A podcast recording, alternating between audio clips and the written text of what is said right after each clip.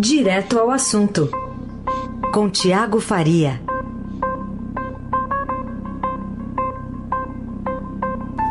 Oi, Tiago, tudo bem? Bom dia. Oi, bom dia, Carol, bom dia, ouvintes, tudo bom? Tudo certo. Sabe que a gente estava conversando agora há pouco com o Roberto Godoy aqui na, na Eldorado e ele estava falando sobre é, que essa indicação ou esse movimento dos Estados Unidos para o Brasil ganhar prioridade na fila de países que tentam ingressar na OCDE pode ser visto até como uma recompensa pelo posicionamento do Itamaraty em relação à tensão contra, né, com, com, o Irã né, e os Estados Unidos. Agora, de qualquer forma, aqui para o nosso país é meio que ponto para o Bolsonaro, né? Pois é, Carol. Ontem foi o dia do Bolsonaro lavar a alma, né? Os Bolsonaro e os aliados dele foram à forra ontem. A notícia foi muito compartilhada pelos apoiadores do presidente. A notícia, se não me engano, saiu por volta de umas 9, 10 da noite de ontem. E todos foram lá para o Twitter, foram para as redes sociais, sempre com um recado do tipo: ó, olha aí, para quem duvidou, tá aí para os incrédulos. O Carlos Bolsonaro, por exemplo, o filho 02 do presidente, né, que não pede uma provocação nas redes sociais, foi irônico, falou lá que ó, postou a notícia e colocou dia triste para quem torce contra o Brasil. E, e por que, que essa reação, né? Porque a imagem que estava ficando, que ficou parecendo é, desde o ano passado, é que o Bolsonaro tinha sido enrolado pelo Donald Trump, pelo presidente dos Estados Unidos. É, aí só para lembrar a sucessão de fatos, né, o, o, Brasil quer virar membro da, da OCDE, o chamado Clube dos Ricos, é, há algum tempo já. A ideia ganhou força ali no governo Temer ainda, mas ficou mais forte mesmo quando o Bolsonaro foi lá em março do ano passado visitar o Trump na Casa Branca e o Trump disse para ele que ia apoiar sim a entrada do Brasil é, na OCDE. É, mas não tinha sido feito um, um, sinal público, assim, um sinal oficial de que iria. O primeiro sinal oficial a respeito do assunto aconteceu lá em agosto, quando vazou uma carta do Mike Pompeo, secretário do Estado dos Estados Unidos, que dizendo que os Estados Unidos estava apoiando, na verdade, não o Brasil, mas a entrada da Argentina e da Romênia para esse clube. E aí todo mundo ficou, e aí? E o Brasil, né? O que aconteceu? Não tinha promessa do Trump do Brasil entrar? E ficou parecendo que o Trump tinha enrolado o Bolsonaro.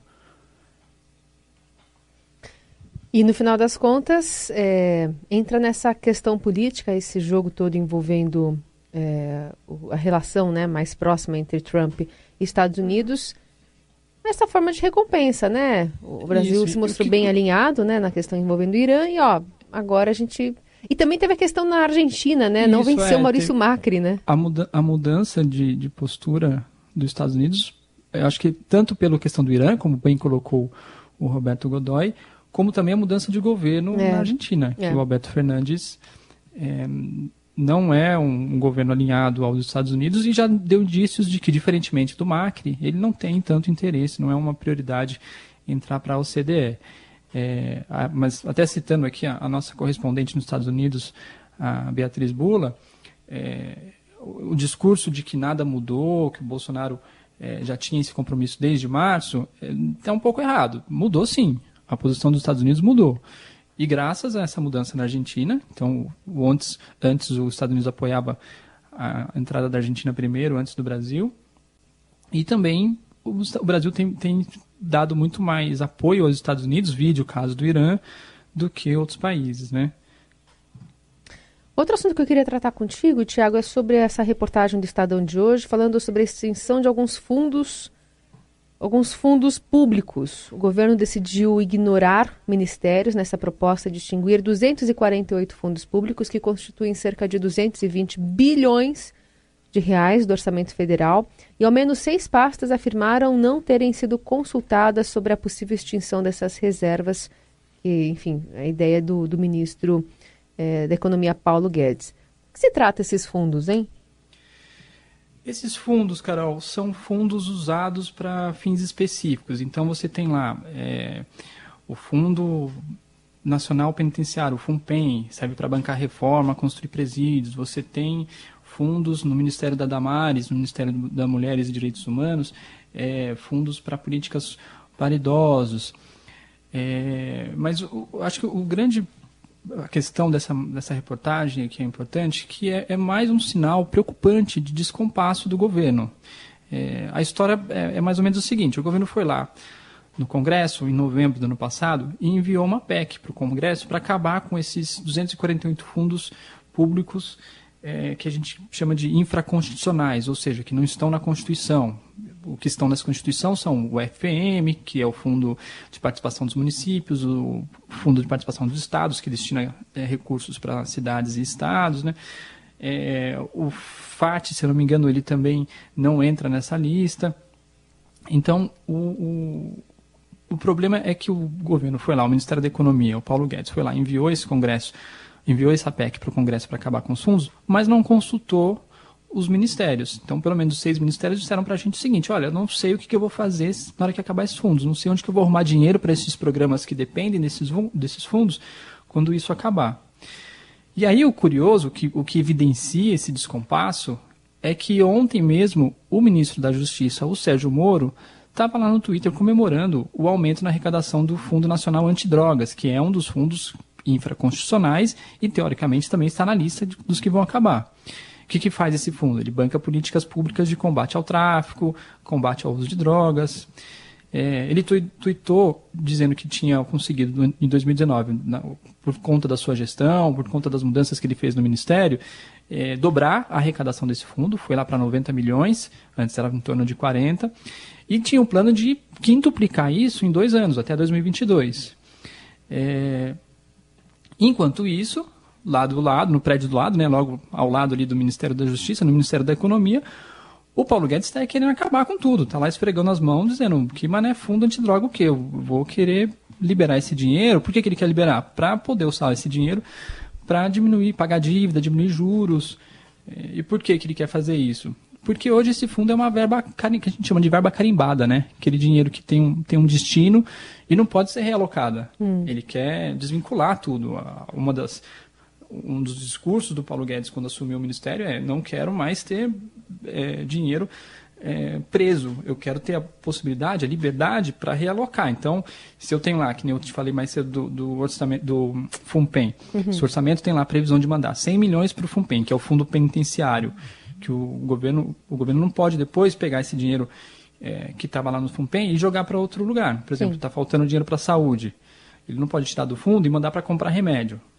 E nas contas do Ministério são 222 bilhões que hoje ficam ali, entre aspas, né, ficam presos nesses fundos. Ele quer poder ter liberdade para realocar esse dinheiro como quiser. Mas não combinou com todo mundo. Agora, mas é, como é que seria então? Ele, ele desvincularia esses 220 é, bilhões de reais, né? Então não, não iriam mais para os fundos. Mas o que, que alimentaria, é, então, por exemplo, esse fundo penitenciário que você mencionou aqui? Como é que ele se sustentaria? Como é que o Ministério da Justiça lidaria com esse ônus? Sim, não, não, não deixaria de ter previsão orçamentária. Então, por exemplo, vamos, vamos dar um exemplo prático. Você hum. tem a, a, construção de um presídio em Manaus. Estou fazendo um exemplo hipotético, tá? tá. Hoje em dia, é, como funciona? o governo do estado do Amazonas iria lá, fazia um projeto, fazia uma licitação e pediria o dinheiro do fundo, teria que seguir uma série de critérios para conseguir esse dinheiro do fundo, para construir esse, esse presídio. Se no meio do caminho a licitação der errada, tem algum problema no, no, no, no contrato, e esse dinheiro não consegue, o, governo do estado de Amazonas não consegue é, liberar esse dinheiro, ele fica preso ali. Agora, ele vai continuar tendo, mandando um projeto para o Ministério, ou enfim, para algum tipo de, de órgão federal é, para conseguir o dinheiro. Só que o dinheiro não vai já estar reservado, não vai ser assim, ó, tenho 100 milhões só para construção de presídio. Não, ele vai brigar com outros tipos de, de recursos. Uhum. Não é que o governo deixará de financiar esse tipo de política. Ele só não vai deixar reservado no orçamento, deixar ali realocado para e, e, caso não, não consiga executar, é, esse dinheiro fica parado. A gente até deu uma reportagem foi a capa do, do caderno de Metrópole, se não me engano foi no último dia 7, Carol, hum. é, que mostrou que, no caso específico do FUNPEN, do Fundo Penitenciário, o governo só conseguiu aplicar 35% do que foi destinado neste fundo no ano passado. Tinha lá 1 bilhão reservado para ele no orçamento, mas só cerca de 300 milhões foram gastos. Aí você pode dizer, ah, mas que bom, foi um dinheiro que economizou. Na verdade, no orçamento a lógica não é bem assim. Se tinha uma dotação prevista no orçamento e não foi gasto, isso é um problema, porque esse dinheiro faltou em outra parte. Porque ele não poderia ser transferido. Porque não poderia ser transferido. Uhum. É tudo um jogo de, de mexer com as caixinhas ali, né? De, ó, essa caixinha tá cheia, eu quero pegar o dinheiro dessa caixinha e colocar na outra caixinha. Entendi. Bom, de qualquer forma, é uma PEC, então vai ter que passar pelo Congresso, vai precisar ter maioria, né? É, é, são dois terços, né? Se não me engano, para aprovação de uma, de uma PEC. E aí, no final das contas, vai depender muito também desse diálogo com, entre governo e, e, parlamentares, né? É, a, essa PEC ela faz parte daquele pacote Mais Brasil que o Guedes mandou lá em, em fevereiro, desculpa, em novembro, estou adiantado aqui. Lá em novembro, é, junto com outras, aquela PEC emergencial, é, eram três PECs e ia mandar também a reforma administrativa, que a gente até falou ontem, foi a nossa manchete do jornal ontem, uhum. que o Bolsonaro pediu para segurar. Falar, opa, essa espera um pouquinho e o Guedes quer mandar agora em fevereiro. Vai acumular um pouco, mas essa dos fundos, ela é um pouco menos polêmica do que outras, do que a reforma administrativa, por ah, exemplo. Ah, sim, com certeza. Bom, outro assunto para a gente tratar contigo ainda é sobre articulações do presidente Bolsonaro pelo Aliança pelo Brasil. Hoje, quem aparece por lá é o presidente da Fiesp, Paulo Scaff. Aliás, por lá não, é por, por aí onde você está, em Brasília. Por aqui, né? sim. Ele vai visitar o presidente lá no Palácio do Planalto. Está na agenda oficial. O presidente da Fiesp é um, um dos articuladores do Aliança pelo Brasil em São Paulo é, é um, um, um dos nomes que o Bolsonaro tem como confiança ali para conseguir colocar de pé o partido até abril, né? O plano do Bolsonaro é conseguir, conseguir a, a aprovação do TSE para criar o partido até abril, para conseguir ter candidatos em outubro já disputando prefeituras. É, e, e, é interessante notar que assim, o presidente da Fiesp, que é um, uma entidade patronal, né, uma entidade que reúne empresários, e o Bolsonaro, as pesquisas mostram que tem boa aprovação entre os empresários. E a ideia do Bolsonaro é, é lançar o apresentador José Luiz da Atena, da, da Bandeirantes, como candidato a prefeito na capital nesse ano. É, e, e, aí, por falar em aliança, Carol, posso dar um spoiler aqui de uma reportagem que a gente vai publicar daqui a pouco no site do Estadão? Deve. Você que está, um ouvinte que está ouvindo o programa no trânsito, indo trabalho, é, ou em casa ainda se preparando, né? Pode entrar daqui a pouco lá no Estadão, vai ter mais detalhes. Mas a história é a seguinte: o presidente Jair Bolsonaro ficou bastante incomodado com as críticas que ele tem recebido sobre a possível sanção do projeto que vai garantir 2 bilhões para o fundo eleitoral nesse ano, né? O fundo eleitoral, para quem não lembra, é aquele dinheiro que dinheiro público usado para financiar as campanhas dos candidatos.